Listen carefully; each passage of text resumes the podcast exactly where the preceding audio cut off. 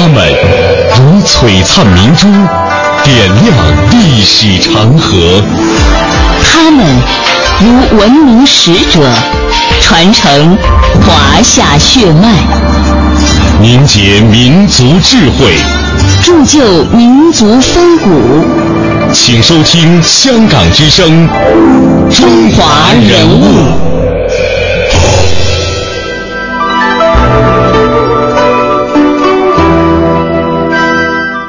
品读中华人物，启迪智慧人生。各位好，我是郑博。大家好，我是君阳。欢迎各位锁定中央人民广播电台香港之声数码广播三十二台的《中华人物》。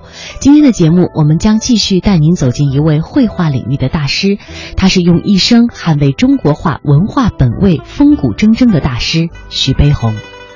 人物穿越时空，人生启迪智慧，人文润泽心灵，人性彰显力量。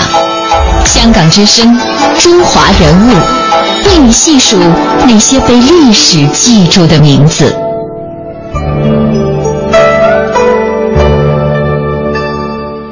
一九一五年夏天的一个傍晚，一个年轻孤单的身影正在绝望的徘徊。此时，这个年轻人已经花掉了身上最后一枚铜板。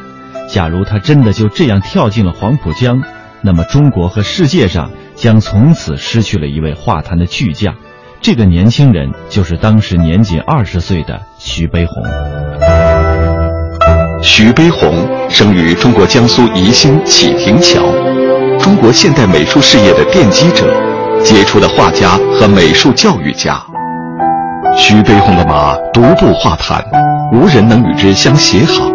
在个人的艺术成就中，也以画马的成就最为卓著。大笔挥洒中，骏马脱缰而出，奔腾向前，充满了自由精神和魄力。而他的绘画老师正是他的父亲徐达章。一八九五年七月十九日，家住江苏宜兴市启亭镇的徐达章喜得贵子。为其取名徐寿康，从字面就可以看出父母对儿子寄予的期望。徐寿康自幼随父亲学习诗文书画，九岁便读完了诗书礼易四书左传，十岁就已经能为父亲的画肤色，并为乡亲们写春联了。由于家境贫寒。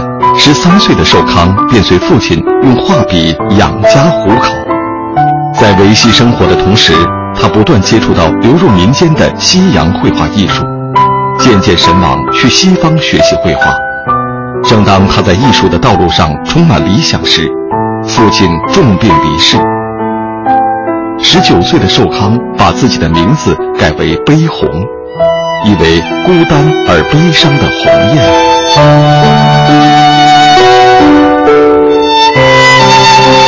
一九一六年，未进过正规学堂的徐悲鸿考上了法国天主教会主办的震旦大学，学习法文。三年后，他如愿考入巴黎国立美术学校，开始了长达八年的留学生涯。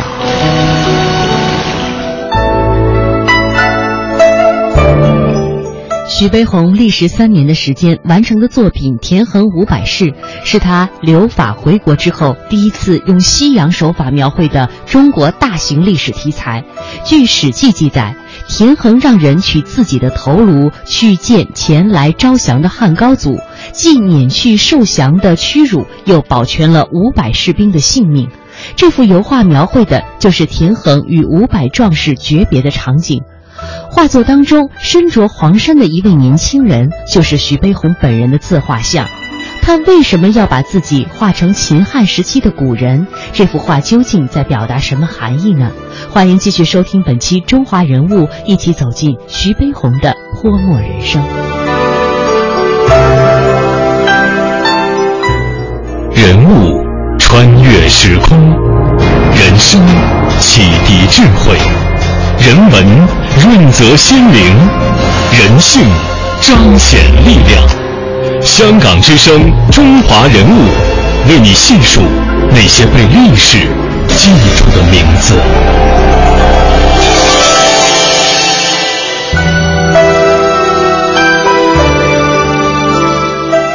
时至今日，徐悲鸿的绘画主张仍然在中国的美术界产生着重要的影响。更为可贵的是，徐先生不是一个躲进小楼的书斋画家，在忧患重重、动荡不安的那个年代，他用作品传递着一个艺术家的良知，用行动表达着国家风雨同舟的炽烈的情怀。如今，徐悲鸿流逝的一幅幅作品，再一次引领我们回到那个风起云涌的年代。一同怀想从那个年代走出的这一代美术宗师徐悲鸿先生。说起徐悲鸿先生在欧洲留学的经历，在那个时期也让他饱览了欧洲的文化、人文、地理、艺术、科学，西方强盛与故国的贫弱。在一九二八年，徐悲鸿开始创作了刚刚我们提到的巨幅油画《田横五百事》，他是用一种写实主义的绘画技法来表达中华民族坚韧不拔的毅力和威武不屈的精神。在一九三一年，当时日军侵华加剧，民族危亡之际，徐悲鸿将画笔变成了战斗的利器，继续创作了希望国家重视和招纳人才的国画《九方高》。一九四零年。他完成了国画《于移宫移山》，这次的绘画呢，他再一次用他强有力的笔法来震撼人们的心灵，来鼓舞人民大众，争取最后的胜利。徐悲鸿刚刚去法国留学的时候，开始有一位外国同学瞧不起中国，徐悲鸿很义正辞严地对那个学生说。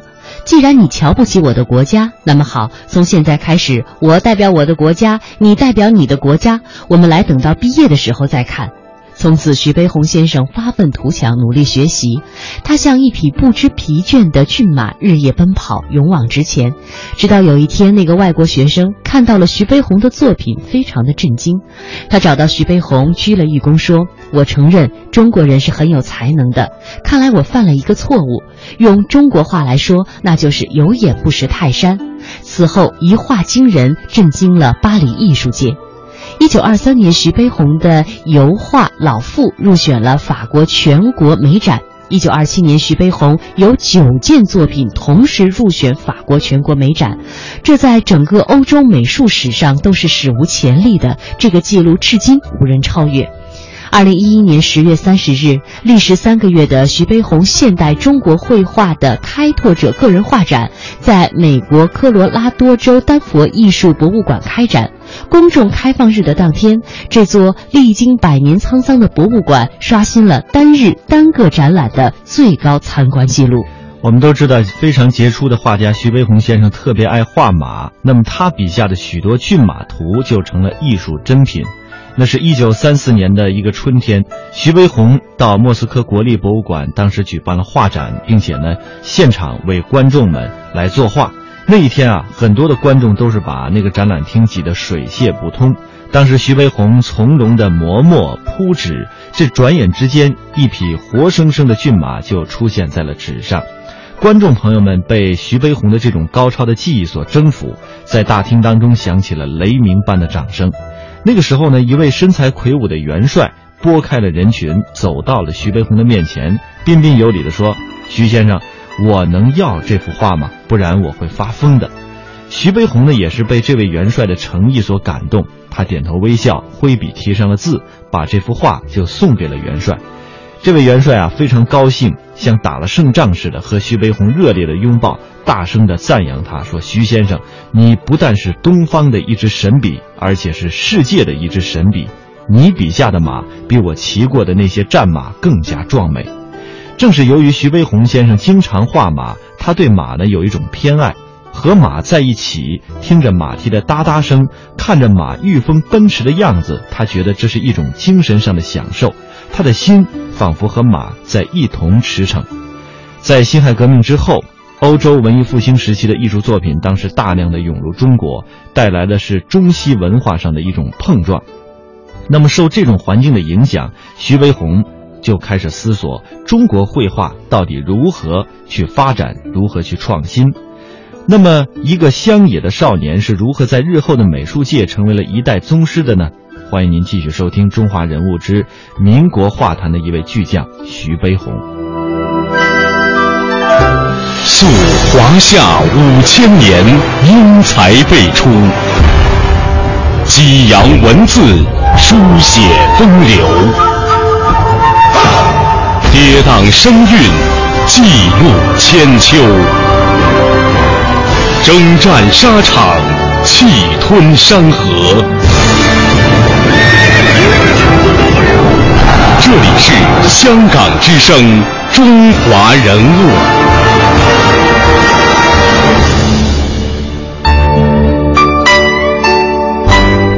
一场学术讨论当中，徐悲鸿大胆地提出了对中国画的看法。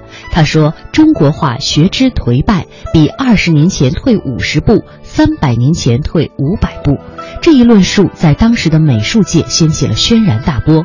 中国画院的两位画家是这样说的。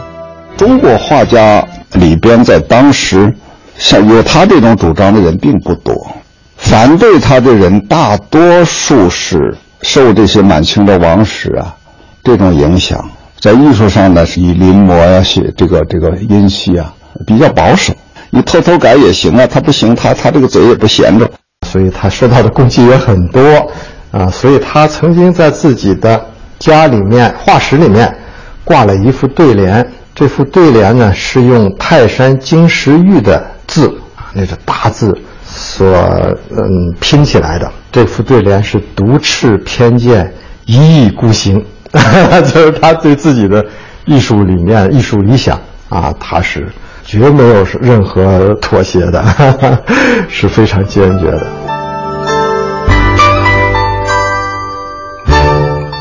当中国绘画走过了盛唐时期，一度在世界上享有独一无二的地位。然而发展到清代的时候，却只能看到画派纷呈，创作已如水流花谢，走到了一种颓废的边缘。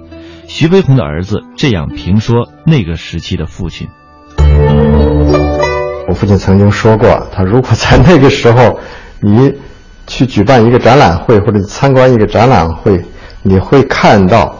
那个展览会上的百分之九十三，他说的很很具体啊，都是八股山水啊，没有画家的对所处环境的感受啊，这种绘画那是走到穷途末路了啊。在这种情况下，他非常清楚地看到中国绘画的这种衰落，要借鉴西方绘画改造中国画，徐悲鸿坚定地要选择这样一条路。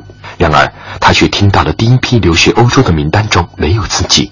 徐悲鸿年轻气盛，竟然写信言辞激烈的顶撞起当时的北洋政府教育总长傅增湘。信里的意思大概就是说，嗯，我只知道这个那个商人或者别的人呢会，呃，会这个说话不算数的啊，没有想到一个。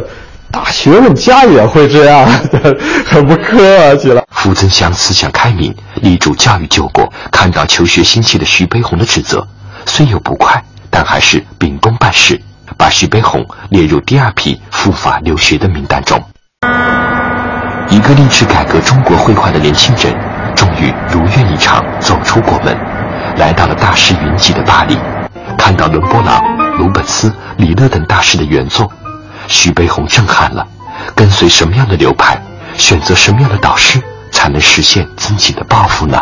呃，我想我父亲他出去的时候，他是很清楚的意识到这个自己对于中国艺术的呃一种使命感，因为他是国家派出去的，他要回报自己的国家，所以他说他到了欧洲，他去了一个月，没有画画，他就到博物馆里面去。看，仔细的去研究西方绘画，有哪些画是大师之作，是了不得的，是中国应该吸取学习的。而中国学什么东西，是中国急需的。经过一番中西绘画优缺点的认真比较，徐悲鸿认为中国画家关在书宅，不关心现实这一点急需改变。因此，他没有追随潮流，被当时最摩登、最活跃的印象派、野兽派等流派所迷惑，而是选中了在当时几乎被其他流派所淹没的写实派。他考入巴黎国立高等美术学院，选中了写实派导师弗拉蒙。一个偶然的机会，徐悲鸿幸运地结识了法国画坛的写实主义大师达仰·布弗莱。达仰对这位刻苦的中国青年很是赏识，允许徐悲鸿每个周末可以到他的画室学习。这一时期成为徐悲鸿一生最为重要的阶段。尽管达仰是西方写实大师，但对东方写意手法却十分欣赏。徐悲鸿拿着中国清末名家任伯年的水墨画卷送给达阳看，达阳题写了赞誉说：“只用了最简单的方术，那样从容地表现了如许多的物事。”难道不是一位大艺术家的作品吗？徐悲鸿知道，出自法国恩师的见解，在告诫中国学生：民族精神永远不可或缺。沉醉在浓厚的西方艺术氛围里，徐悲鸿没有忘记自己留学的目的，他要找出一条途径，找到一个突破口，来发展中国绘画。人物穿越时空，人生启迪智慧。人文润泽心灵，人性彰显力量。香港之声，中华人物，为你细数那些被历史记住的名字。在外八年的留学生涯，这是一个中国学子对西方绘画的朝圣之旅。徐悲鸿计算过，前前后后，战乱的中国政府为自己支付了五千块大洋的出国费用。他发誓要学有所成，报效国家。虽然美轮美奂的艺术品让徐悲鸿痴迷，但是他知道自己千辛万苦留学的目的是为了回国更新陈旧的画坛风气。一九二七年，徐悲鸿带着融汇中西的绘画技法和成熟的艺术主张回到上海。八年的兼容并蓄，八年的励精图治，徐悲鸿的艺术激情寻找着迸发的突破口。在徐悲鸿纪念馆油画展厅里，一进门的位置就陈列着一巨幅油画作品，这就是《田横五百世》，它是徐悲鸿留学回国后不久创作的，也是第一幅中国题材的油画作品。回国以后呢，我想他画这张画的目的啊，是想证明。是吧？呃，这个油画虽然是一个外来的画种啊，但是中国人可以在表现这样的复杂的人物关系、这样大的一个人物群体，中国人同样可以做到不让西方。它反映了画家的我父亲的一个艺术理念啊，他认为中国的绘画和世界的绘画同样就是要做到画家的他的那种情感啊。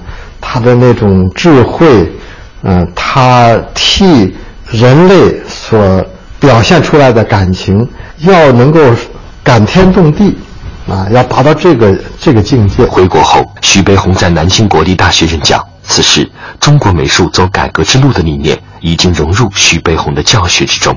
他首先是建立了一个美术教育的一个体系。这个教育的体系呢，它是吸收了欧洲的啊。就西方的这个美术教学的一些呃传统中间的一些行之有效的办法，嗯，让学生呢从素描入手啊，以素描为基础，在中国啊提出以素描为基础是自他开始的。他说是学习科学是以数学为基础，学习艺术造型艺术啊绘画就要以这个素描为基础。把绘画中的素描基础和科学领域中数学的重要性相比，这种绘画理念逐渐形成徐悲鸿独特的教学风格。也正是凭借这种教学理念，徐悲鸿培养了一批又一批学生，成为中国现代美术重要的奠基人。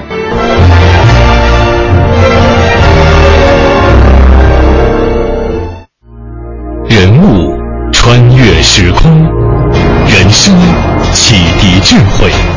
人文润泽心灵，人性彰显力量。香港之声，中华人物，为你细数那些被历史记住的名字。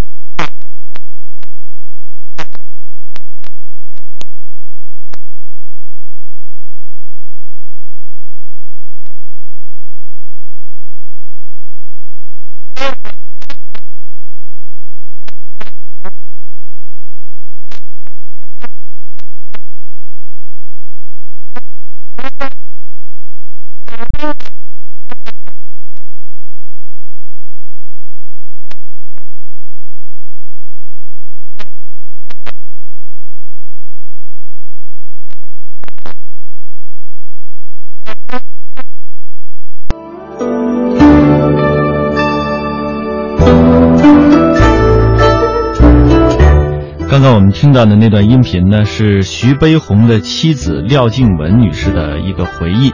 在今天节目快要结束的时候，我们和大家来说一说徐悲鸿和著名的画师齐白石老先生他们之间的一段故事。在中国的美术界，没有人不知道以画家而闻名的齐白石。其实呢，齐白石能够成为对二十世纪中国美术影响巨大的大师，和徐悲鸿聘其为教授有着一些关系。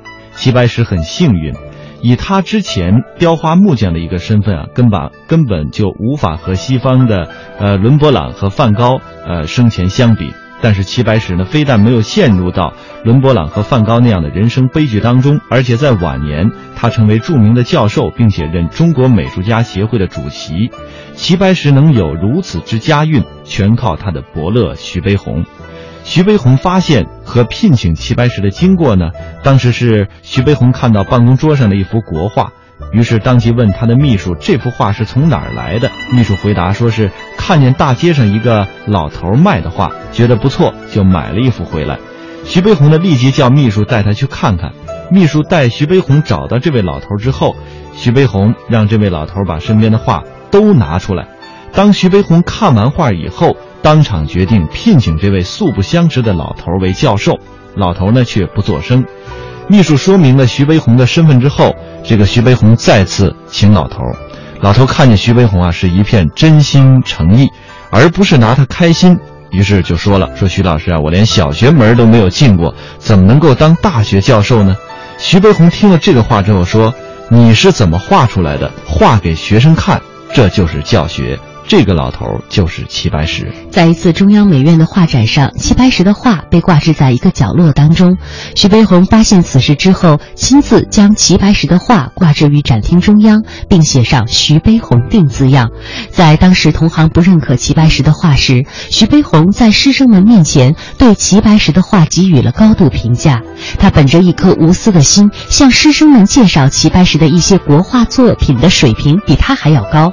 这种心胸。气量和品德在世界美术大师当中也是首屈一指的，为一般的大师所不能为。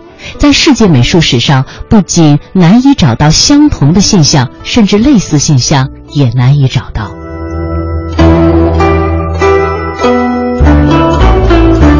好，中华人物被历史记住的名字。今天呢，我们带您共同走进的是民国画坛的一位巨匠，绘画领域当中的一位大师徐悲鸿先生。欢迎各位在每天晚上的七点三十分收听《中华人物》的重播。明天上午九点三十分，香港之声的《中华人物》，我们再会。明天再会。